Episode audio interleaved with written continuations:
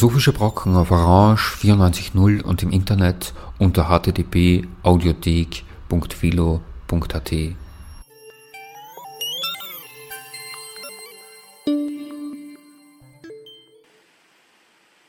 Einen schönen guten Nachmittag und herzlich willkommen zu den Philosophischen Brocken. Am Mikrofon ist heute Elisabeth Schäfer mit einer Sendung, die das Motto trägt Ich will den Stoff, aus dem die Dinge gemacht sind. Sie wird die brasilianische Virginia Woolf genannt. In Brasilien heißt sie schlicht Clarisse. Ihr sphinxhaftes Gesicht ist vielfach besungen. An einem drückend heißen Februartag 1977 gibt sie ihr einziges TV-Interview. Sie sitzt auf einem abgewetzten Ledersessel, in der ihrer rechten Hand, die sie bei einem Wohnungsbrand fast verloren hätte, hält sie eine Zigarette. Ihr durchdringender Blick ist legendär. Aber wenn Sie an etwas Neuem schreiben, werden Sie dann nicht wiedergeboren und erneuern sich? fragt der Interviewer. Also, sie atmet tief durch und schaut ihm in die Augen. Jetzt bin ich gestorben. Wir werden sehen, ob ich wiedergeboren werde. Einstweilen bin ich tot. Ich spreche aus meinem Grab. Nur Monate später, am 9. Dezember 1977, einen Tag vor ihrem 57. Geburtstag, stirbt sie. Das Geheimnis Clarice Lispector jedoch beginnt mit ihrer Geburt im Jahr 1920. Die Familie lebt in einem armen Dorf in der Ukraine, das von Judenprogromen heimgesucht wird.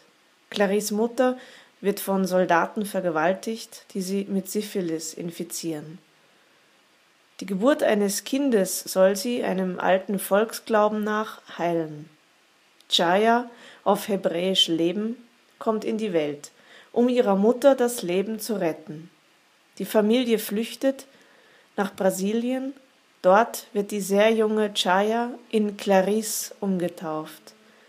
Das Kind verkleidet sich als Rose, gibt den Kacheln in der Dusche Namen, erzählt seiner Mutter magische Geschichten, an deren Ende sie wie durch ein Wunder geheilt wird. Die Mutter stirbt, als Clarisse neun Jahre alt ist. Aus dem Mädchen wird eine Schriftstellerin, die bereits in ihrem ersten Roman, Nahe dem wilden Herzen, die brasilianische Literatur revolutioniert. Eine rebellische Diplomatengattin, eine mondäne Schönheit, die Chanel-Kostüme trägt und Tipps für die Zubereitung einer guten Mayonnaise geben kann.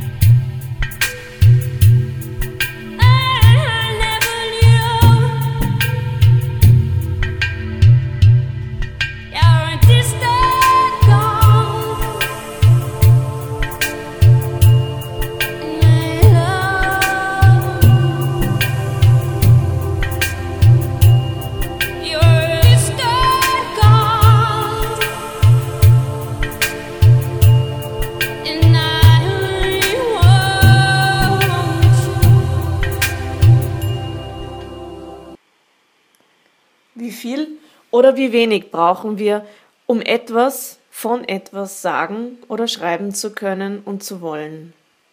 Wie nah oder wie fern müssen wir dem in unserer Rede kommen können, wovon wir sagen oder schreiben? Ich weiß nicht, was ich Gott nenne. Und doch ist dieses Unwissen kein Grund, nicht von Gott zu sprechen. Es ist gerade nicht Grund genug, nicht von Gott zu sprechen. So jedenfalls für die brasilianische Schriftstellerin Clarice Lispector. In einem ihrer frühen Texte, nahe dem wilden Herzen, fügt sie eine Szene der Lektüre aus Spinozas Ethik ein.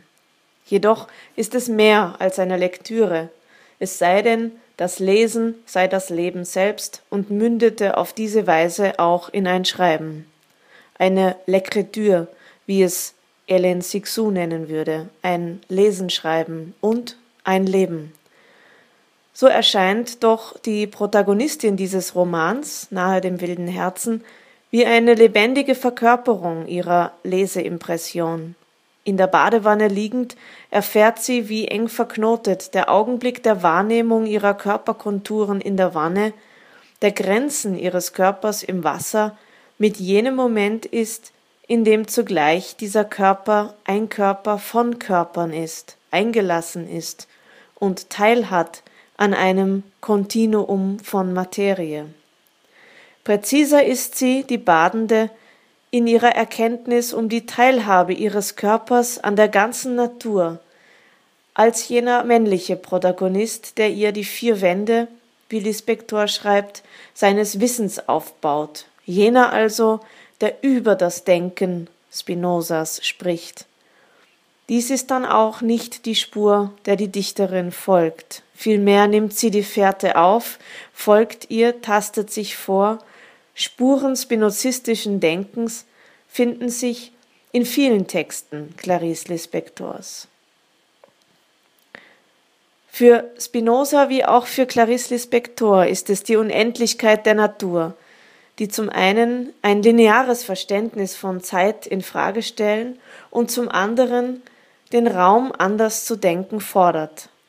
Die Akte des Schreibens zeichnen für Clarice Lispector nach, wie wir unsere begrenzten Denkfiguren von Raum und Zeit, zwei halbblinden Fühlern gleich, ausstrecken, um im Unendlichen zu navigieren.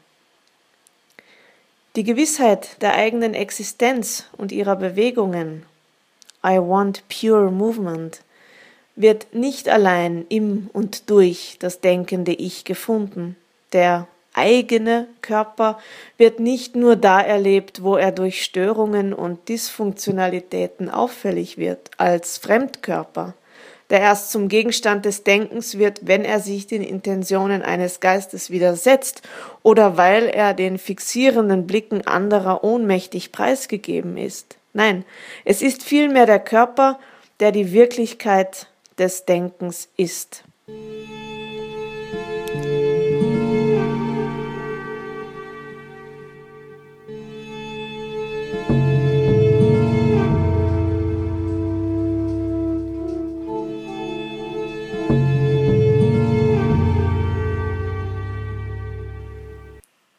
Materie selbst ist bei Lispector kein toter Stoff.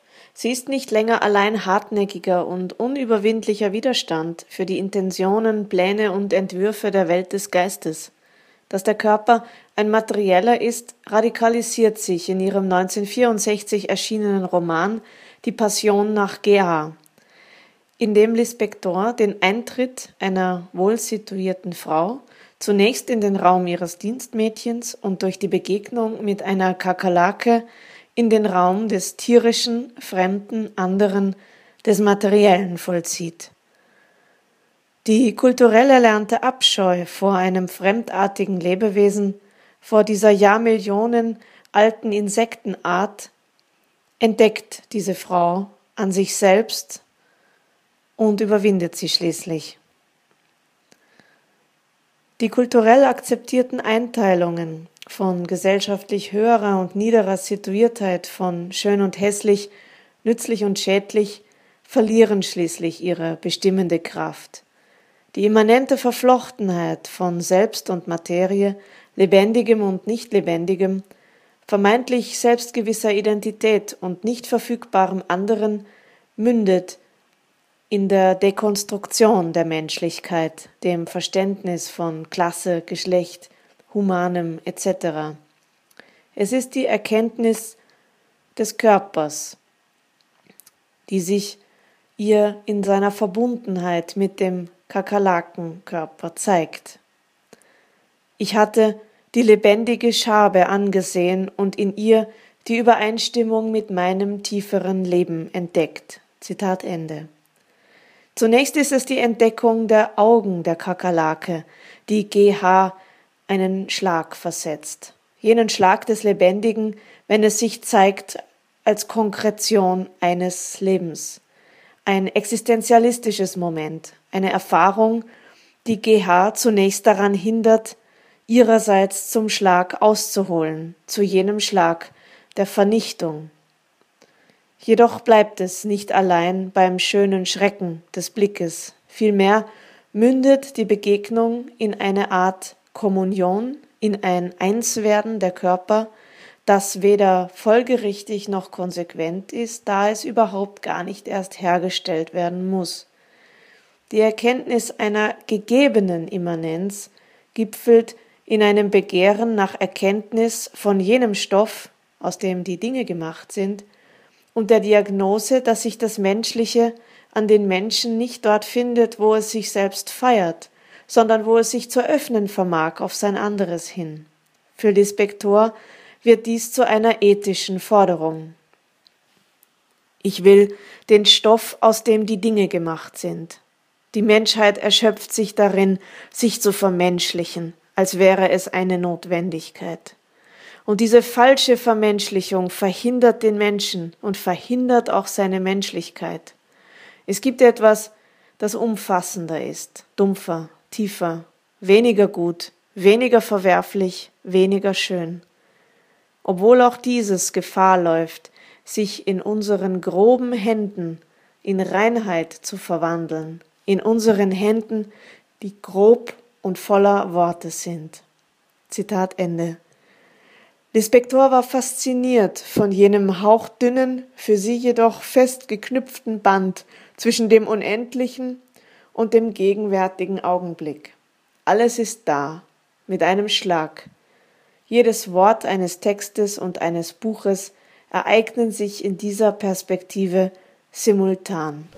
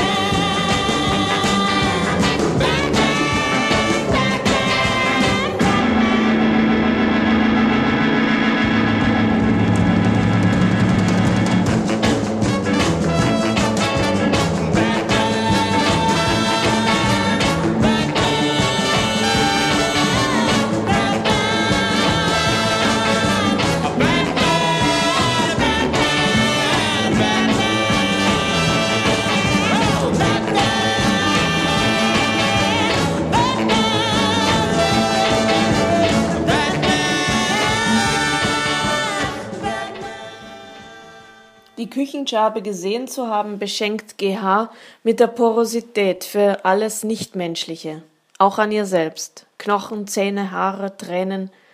Es ist die Sättigung ihrer Existenz durch jedes einzelne Atom, die sie erfreut und einführt in das, ich zitiere, stumme, nichtmenschliche Oratorium. Die Befreiung von den Dualismen schön und hässlich, menschlich, nichtmenschlich etc. öffnet auf eine andere Ethik hin jenseits der Moral. Wie unfrei muss ich gelebt haben, dass ich mich jetzt freier fühle. Vorläufig besteht meine erste schüchterne Lust darin, festzustellen, dass ich die Angst vor dem Hässlichen verloren habe. Und dieser Verlust ist von einer solchen Güte. Er ist wunderbar. Meine Not kam daher, dass ich die nichtmenschliche Seite verloren hatte, als ich menschlich wurde. So bin ich aus dem Paradies vertrieben worden. Und das stumme, nichtmenschliche Oratorium ist das wahre Gebet. Lebendig zu sein ist eine sehr hohe Stufe, die ich erst jetzt erreicht habe. Sein heißt jenseits des Menschlichen zu existieren. Zitat Ende. Nicht also das Menschliche am Menschen zu identifizieren, zu kultivieren, zu konstatieren und zu pflegen, ist die Bewegung hin zu diesem Oratorium, von dem GH in Lispectors Text spricht. Die Göttlichkeit der Wirklichkeit entdeckt zu haben und zu offenbaren, darum geht es. Das Jenseits liegt nach wie vor jenseits, aber nicht auf der Seite eines transzendenten Außerhalb, sondern auf der Seite eines jenseitigen Innerhalb, in der Materie selbst. Die italienische Philosophin Luisa Moraro liest Lispectors Roman als Text weiblicher Mystik zusammen mit Irigareys Begriff der Divinity of Women. Die religiöse Bedeutung sieht sie in der Topographie des Raumes gegeben. Das oberste Stockwerk eines hohen Gebäudes bildet die Bühne für die Passion nach GH. In Muraros Lesart ist die Passion, die Leidenschaft der Protagonistin GH, eine Leidenschaft religiöser Art, ihre Religion jedoch nicht länger eine patriarchalische. Was GH an der Spitze ihres heiligen Berges im obersten Stockwerk in Erfahrung bringt, ist die Göttlichkeit ihres Geschlechts, das Geheimnis der sexuellen Differenz, definiert als eine weibliche Erfahrung des Überschreitens der Grenzen des Menschlichen die Öffnung hin auf das Anorganische, auf nichtmenschliche Materie, die mitten im menschlichen Körper wohnt und diesen konstituiert, mündet in ein wahres Gebet. Um Zutritt zum Universellen zu bekommen, muss die menschliche Subjektivität ganz aufgegeben werden. Ein Moment der Berührung des Unendlichen innerhalb der endlichen Existenz, Kontakt mit den Atomen, von denen Virginia Woolf schreibt, wie Deleuze und Guattari sie in Tausend Plateaus zitieren, das, was ich jetzt tun möchte, ist jedes Atom zu sättigen. Adriana Cavarero hingegen sieht die Affirmation eines materialistischen Feminismus in der Passion nach GH. Das Leben, das nicht in sich selbst den eigenen Namen trägt, ist eine Kraft, die mit allen anderen Lebewesen verbindet. Cavarero liest diese Erkenntnis als einen Versuch der Frau, der Frauen, den Sinn ihres Seins von der Vorherrschaft des patriarchalen Logos zu trennen. Cavarero kritisiert die traditionelle Assimilation des Universalen mit dem Männlichen und verteidigt die These der sexuellen Differenz als einer ontologisch gegebenen, die eine weibliche Bezeichnung des Seins ermöglicht. Das Lebewesen, das Denken eines Ichs vielleicht nicht brauchen, um zu existieren, erfordert jedoch zutiefst ein neues Denken weiblicher Subjektivität oder in der Identität. Denn wie sollte sich ein Sie-Ich, ein She-I, das um die Limitierung und die eingeschränkte Notwendigkeit dieses Ichs weiß, hier positionieren.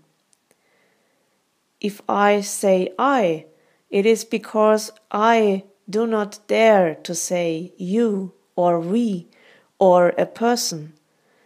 I am in duty bound to personalize myself by minimizing myself, but I am the you are. Zitat Ende.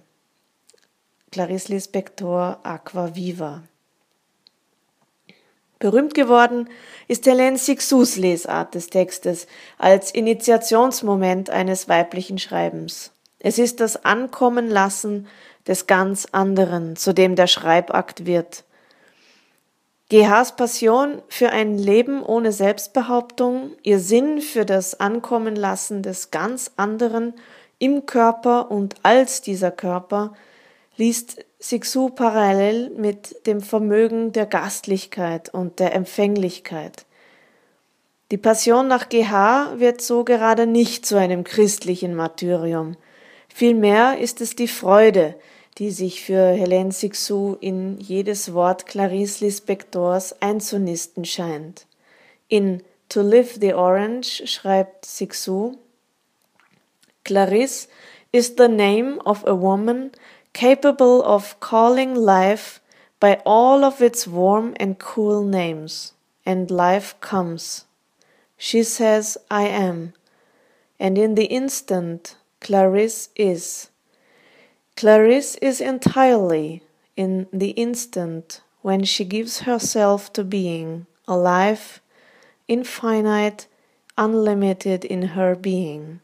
When I say Clarisse, it is not simply to speak to you of a person, it is to call Clarisse a joy, a fear, a frightened joy, to tell you this joy, give you this fear, this joy in a fear, to have all fortune, little sister of joy, to have encountered the joy Clarisse or the joy and since then to live in joy, in her infinitely great arms, her cosmic arms, dry and warm, tender, slim. The too great fortune. Zitat Ende. In ihrer Ethical Defense of the Politics of Subjectivity spricht Sixu von der Herausforderung, alles Anderssein zu erhalten als einer neuen Wissenschaft, als einen neuen Diskurs, den es zu gründen gilt.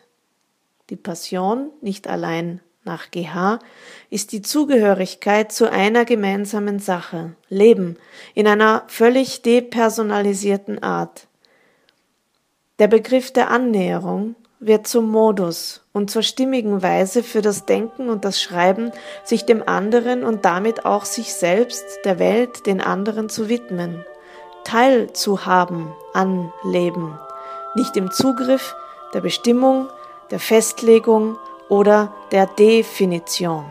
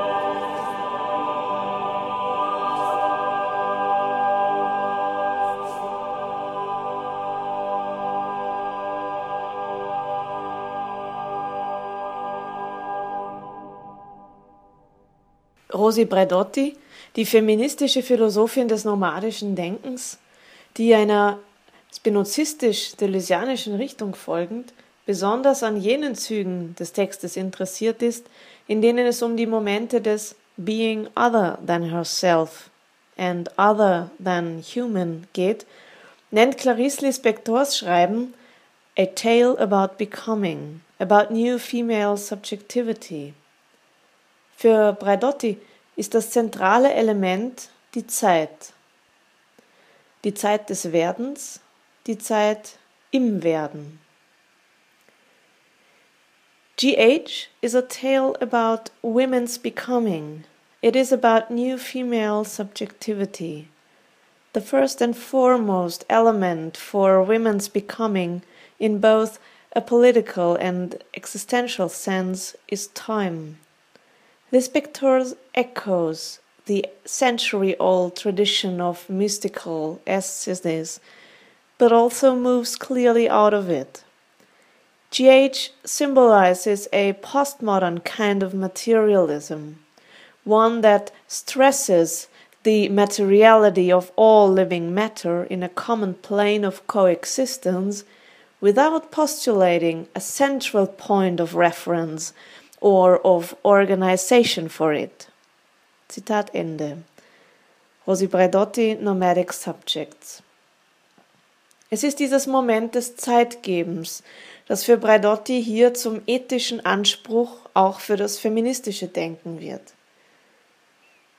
Wir müssen dem Frau werden Zeit geben, schreibt Braidotti, indem sie Gilles Konzept des Becoming Woman aufgreift. Es geht um Emphasen, Betonungen, Intensitäten und Kräfte, weniger um konkrete Lebensgestaltungen. Despektors Text verweist darüber hinaus auf das Spannungsverhältnis von postmoderner und feministischer Theorie. Mit Lyotard sind die großen Erzählungen vorüber. Es gibt keinen Metadiskurs mehr, der sich halten könnte, der tragen würde. Zu sehr zersplittert ist dieser einstige Garant einer Wahrheit, eines Grundes, einer Welt, von Konventionen, von Wahrheit etc. Das affiziert ebenso auch die feministische Theorie. Die Frage des Denkens und welche Aufgabe dem Denken zukommt, wenn es weder auf Garanten zurückgreifen noch solche produzieren kann, stellt sich besonders radikal. Was tun wir, wenn wir denken? Produzieren wir etwas? Und wenn ja, was? Für wie lange? Für wen? Als wer? Wenn all das keinen Ewigkeitsanspruch, keinen Absolutheits- und keinen Allgemeingültigkeitsanspruch mehr erheben kann und will, welchen Anspruch erhebt dann das Denken? In other words, feminist theory in the nomadic mode I am defending is the critique of the power in and as discourse and the endeavor to create other ways of thinking. It is the engagement in the process to learn to think differently. Es bedarf also eines anderen Denkens, das heißt eines anderen Denkens des Denkens oder auch eines anderen Bild des Denkens. Another image of thought, sagt Rosi Bredotti. Und mit Clarice Lispector sagt sie, Thinking is a form of sensibilization of matter. Rosi Bredotti liest die Passion nach GH als Erfahrung von Alterität, als Erfahrung einer Dimension of being other than herself and other than human. Es geht um den Moment, when she is both pre-human and all too human. Indem die Protagonistin ihre Femaleness erkundet, den Umstand, ein Being, Sext, ein Sext Being zu sein, in dem Sinne ein geschlechtliches Wesen zu sein und nicht jenseits dieser Geschlechtlichkeit erfahren und erleben zu können. Eine Erfahrung sexueller Differenz auf der Ebene, auf der ontologischen Ebene, also wird bei Lispector beschrieben. Sexuelle Differenz zu denken eröffnet mit Braidotti nicht allein die Möglichkeit, Geschlechteridentitäten und Fragen neuer Subjektivitäten zu überdenken, sondern fordert darüber hinaus wesentlich eine Redefinition dessen ein, was das Denken ist, weil das Denken ein sinnlicher Akt ist, ein körperlicher Akt, weil es durch und mit den Körpern vollzogen wird, weil es sich als körperliches entäußert. Wir sind die Verkörperung unseres Denkens. Verkörperung jedoch hat immer einen Ort, eine Situation, eine Lokalität. Dies sind wesentliche Möglichkeitsbedingungen für alle Erkenntnis und zugleich auch deren Limitation. Ich spreche nicht am selben Ort wie sie, wie er, wie jene dort, wie es. Ich spreche nicht vom selben Ort her. Daher ist Situiertheit begrenzend, endlich, unfertig, nicht komplett, Fragment einer Wahrheit, die unendlich viele Stimmen, Orte, Körper bräuchte, um je gesagt zu werden. Wird sie auch. Im Werden, niemals abgeschlossen. Es gilt diese Situiertheit unseres Sprechens und Denkens, die wir nicht selbst kreiert haben, die wir uns nicht immer ausgesucht haben, die auch nicht Schicksal ist, durchzuarbeiten. Das, was bei Lispector die Erfahrung Each woman is the woman of all women zu sein, ist, damit ist einerseits eine universelle Erfahrung gemeint.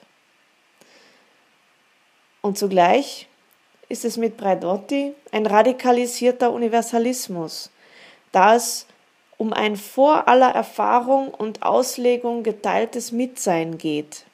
Eine Partizipation an so etwas wie Frau sein, eine Teilhabe an einem Being Sext. Weil wir nicht vor diese Erfahrung zurück können, ist sie ontologisch. Und weil sie ontologisch ist, ist sie nicht allein unsere personale Erfahrung, sondern immer schon geteilte Erfahrung. Und somit weil Sein immer Mitsein ist, bevor es etwas anderes ist, ist es Common Belonging.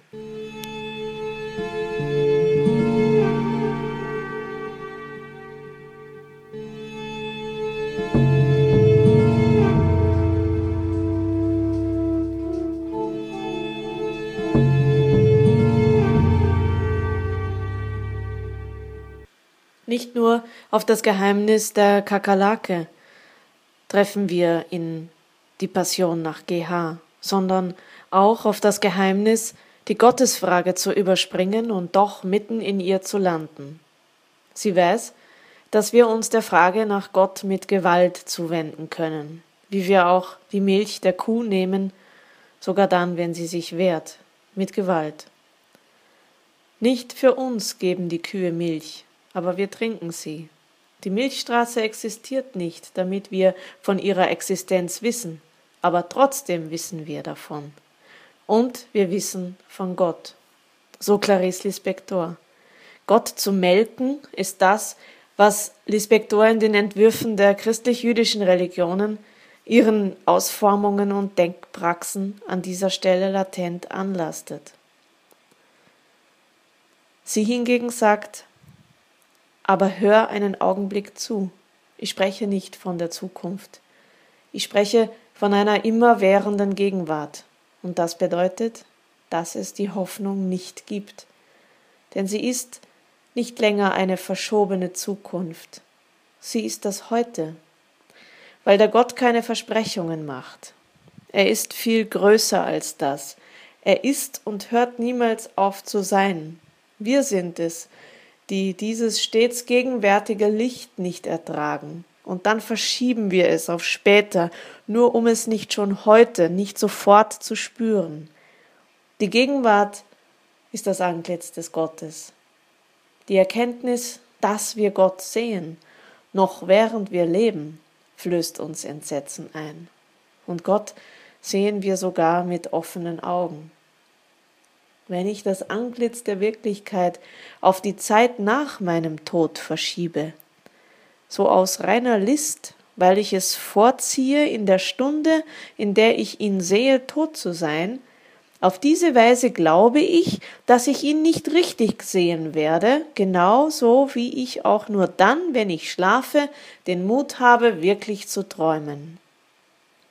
Ich weiß, dass das, was ich spüre, gefährlich ist und mich zerstören kann, denn, denn es ist, als überbrächte ich mir die Nachricht, dass das Himmelreich bereits jetzt ist. Ich aber will diesen Ort der ewigen Seligkeit nicht. Ich will ihn nicht. Ich ertrage nur seine Verheißung. Diese Nachricht, die ich mir selbst überbringe, klingt mir nach Unheil und erneut nach dem Dämonischen. Aber nur aus Angst. Es ist Angst. Denn auf die Hoffnung zu verzichten heißt, dass ich anfangen muss zu leben und nicht nur mir das Leben zu versprechen. So Clarice Lispector in der Passion nach GH. Es ist die Angst vor dem Angesicht einer vollendeten Gegenwart, die keiner weiteren Erlösung, keines Zusatzes, weder einer Berichtigung noch einer Aufhebung in einer maßgeblicheren Dimension bedarf, sondern genau als dieses Fragment als dieses und jenes auch, das bereits gerade so da ist, wie es nur irgend da zu sein vermag, besteht. Somit wird die Angst zum Grund eines Denkens der Transzendenz. Jenes Leben jedoch, zu dem sich GH entschließt, dem sie ihre Passion widmet, und zwar ganz, ist die Freude an einer göttlichen Wirklichkeit, die nicht metaphorisch ist, es sei denn radikale materielle Verdichtung des Göttlichen im Wirklichen. Für Jacques Derrida sind es die Akte der Religionen, von denen her sich deren Wesen, das es im Singular nicht gibt und von dem sich im Plural so schwer sprechen lässt, zeigen kann. In seinem Text Circonfession heißt es God is given only in praying and weeping. I am mingling the name of God here with the origin of tears. Was sich hier aus dem Flüssigen der Körper her zu zeigen scheint, wieder ist es das Wasser, jenes anorganische Element, das die menschlichen Körper geradezu überschwemmt und durchströmt, macht mit Jacques Derrida jene ungewisse Abgründigkeit aus, die sich dort erstreckt, wo jenes, was vielleicht kommen und sich ereignen könnte, nicht vorausgesehen werden kann und nicht vorausgesehen werden darf. And not only do I pray, as I have never stopped doing all my life. Es sind die Körper, die von den Akten der Religionen heimgesucht werden und die sich in diesen Akten adressieren, mit Tränen, wässrigem und wirklichem Element zugleich. Das, was man noch kommen lassen muss, das, was dadurch bleibt, dass man es kommen lässt. Die Tränen, die Kakerlaken, Pure Movements, Schreibakte.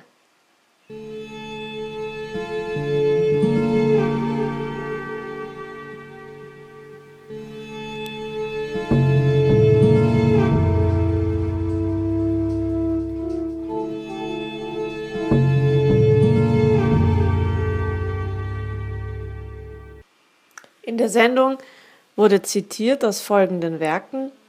Rosi Braidotti, Nomadic Subjects, Hélène Sixou, To Live the Orange, Gilles Deleuze, Félix Guattari, Tausend Plateaus, Jacques Derrida, Circonfession, Clarice Lispector, A Breath of Life, Clarice Lispector, Aqua Viva, Clarice Lispector, Die Passion nach GH, Clarice Lispector Eine Lehre oder das Buch der Lust, Spinoza Ethik in geometrischer Ordnung dargestellt. Es verabschiedet sich am Mikrofon Elisabeth Schäfer und wünscht noch einen angenehmen Nachmittag.